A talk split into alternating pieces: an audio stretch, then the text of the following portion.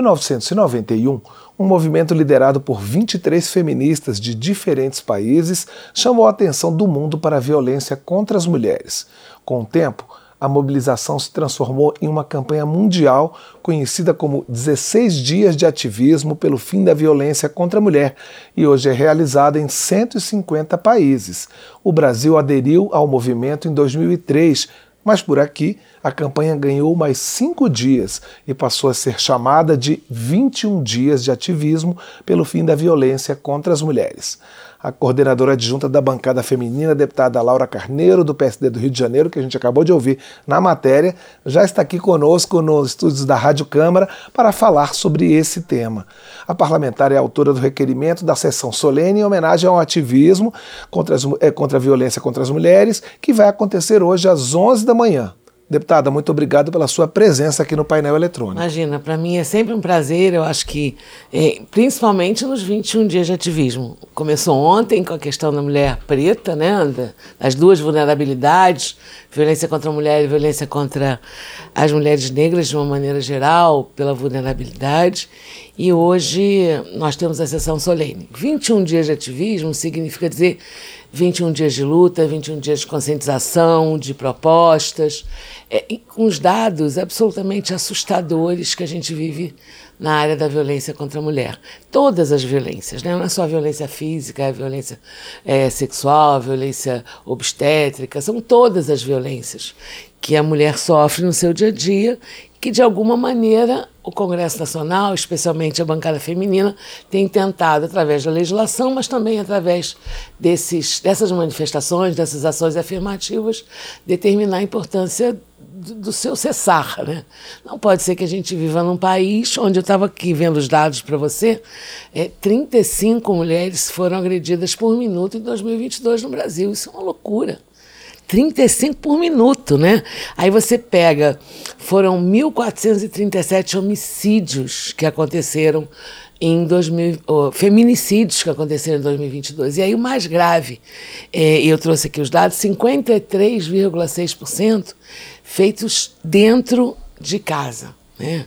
E aí é de parceiro íntimo, ou seja, o marido, e de ex-íntimos mais 20. Então, se você considerar o parceiro daquela mulher, você vai quase 70% dos feminicídios. E você não tem hoje, você liga a televisão todos os dias em qualquer estado do Brasil e você ouve um caso de feminicídio.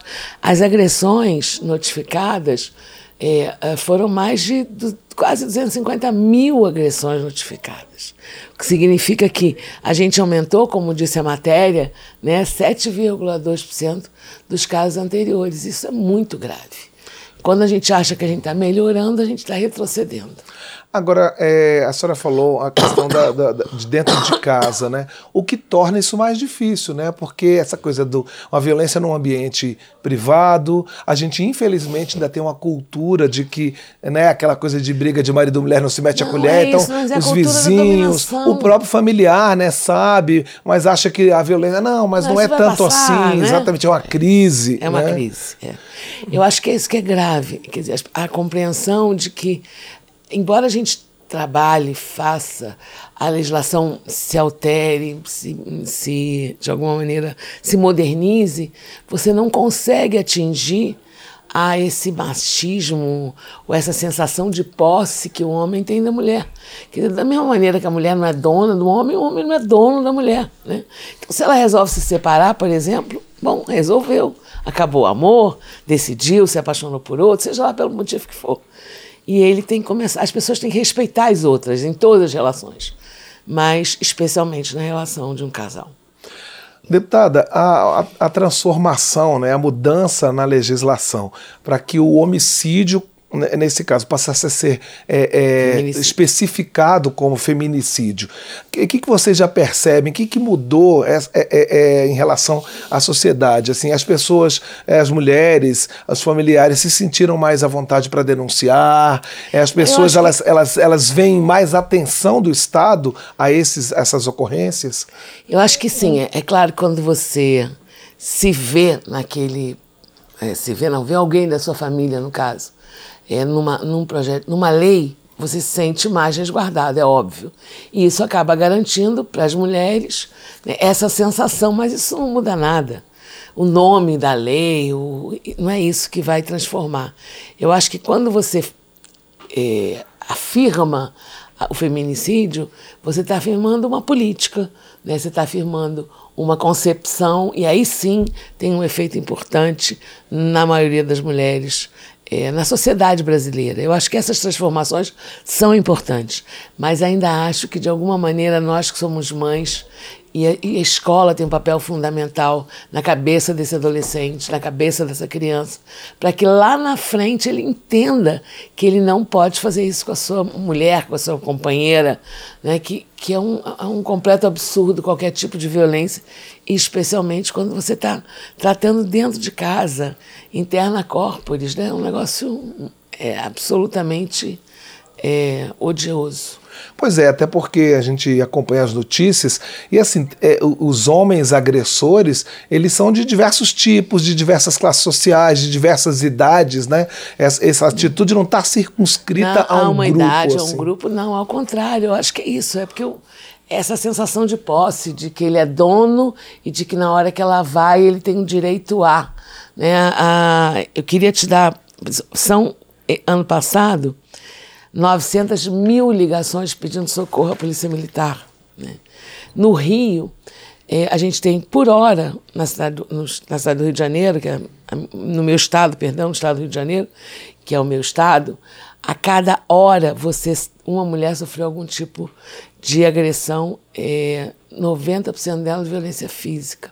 A gente conseguiu aprovar um projeto de lei agora, quer dizer, hoje é uma lei é, da, da OAB, você vê como isso ainda é uma transformação.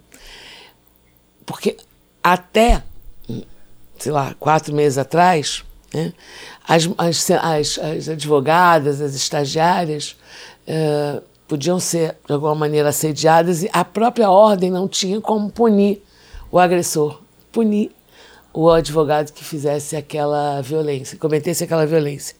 E a gente fez uma lei hoje é, aprovada no Senado e na Câmara, portanto, lei, e uh, hoje isso já é possível.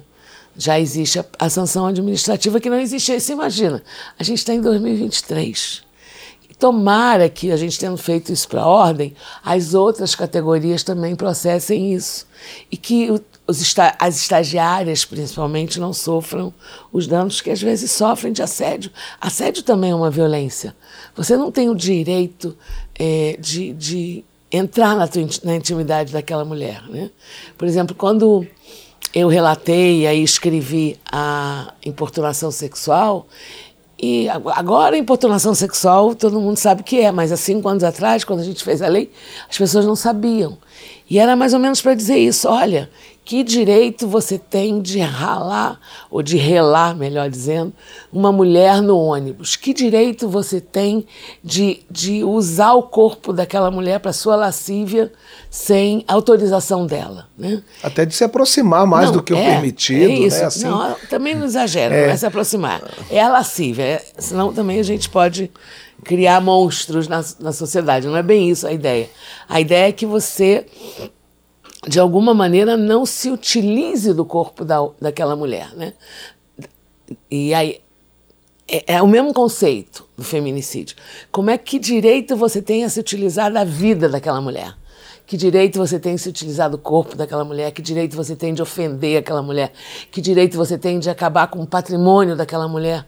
É, é, é isso que a gente tenta é, todos os dias quem, todas nós, principalmente, que acreditamos no combate à violência contra a mulher. É isso que fazem os 21 dias de ativismo.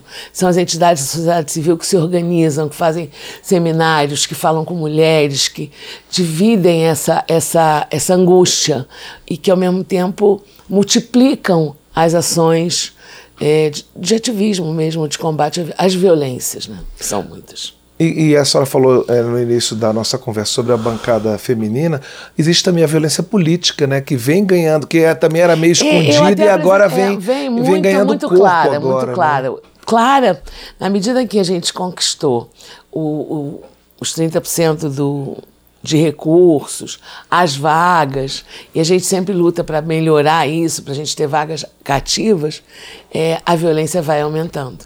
E é real, quer dizer, eu tenho cinco, dizem que é seis, mas eu digo que é cinco, são cinco mandatos de deputada federal, quatro de vereadora do Rio, e eu posso dizer que é diferente.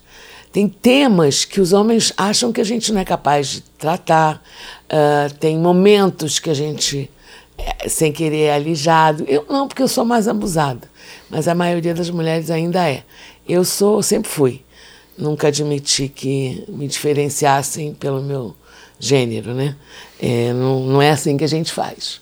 Mas eu acho que o importante, e o que a gente faz muito no Congresso, que a gente tem feito muito no Congresso, é entender que assim são várias ações que você pode administrar e propor. Então, quando você tem a bancada feminina, você tem a bancada feminina do Senado, uh, você tem as comissões especiais, você tem a comissão da, da mulher aqui, a comissão lá. Então, você tem um, uma série de palcos, né? você tem a coordenadoria, você tem uma série de espaços onde você releva a questão da mulher. E ter na mesa das líderes a coordenadora da bancada feminina é muito importante, porque as nossas pautas não são só votadas no dia 8 de março. De março. Né? Elas são votadas durante o ano todo. Durante todo o ano, a Câmara dos Deputados se preocupa com a questão da violência contra a mulher, enfim, das nossas, da, da, da saúde da mulher, das nossas questões, porque são nossas. Né? Não há como dizer que e aí, graças a Deus, nós temos homens que têm essa compreensão. Mas essa é uma temática, eu vivo dizendo, como é que um homem vai entender o que é câncer de mama se ele não tem? Quer dizer, tem mama, mas não como a nossa. Como é que um homem entende o que é câncer de útero para a mulher, o que é, o que é eventualmente ser, ser abusada, quer dizer, ser estuprada, se ele nunca será? Né? Dificilmente será. É, os casos de, de, de, de, violência não são só contra mulheres, são também contra meninas. Os números são aterrorizantes também. É, nas agressões entre crianças de 1 a 9 anos, o número de meninas é estupidamente maior, né? como o número de estupros. Então é, é uma situação é, de, de vilipêndio mesmo, de imaginar que a mulher é menor que a menina é menor, que nós somos mais frágeis e que porque somos mais frágeis somos mais vulneráveis e porque somos mais vulneráveis somos mais fáceis. Sem contar aquela máxima de que ah, ela está com, com a, a, roupinha curta, ela está de alguma maneira é, provocando. provocando, quando ao contrário, quer dizer que se o homem tiver de sunga ele está provocando. Eu tenho o direito de é, me utilizar do corpo desse homem? Não. Então, é, é, é, são os absurdos né, que a cultura da gente foi criando, e que não é assim, não é muito diferente em vários países do mundo, não. Mas isso é um, é um processo de transformação cultural que a gente tem que avançar. Nós conversamos aqui no painel eletrônico com a deputada Laura Carneiro, do PSD do Rio de Janeiro, sobre os 21 dias de ativismo no combate à violência contra a mulher. Deputada, gostaria de agradecer mais uma vez sua presença aqui e desejar boa sorte nesse período que vai ser de trabalho intenso. Obrigada, muito obrigada. Vai ser sim.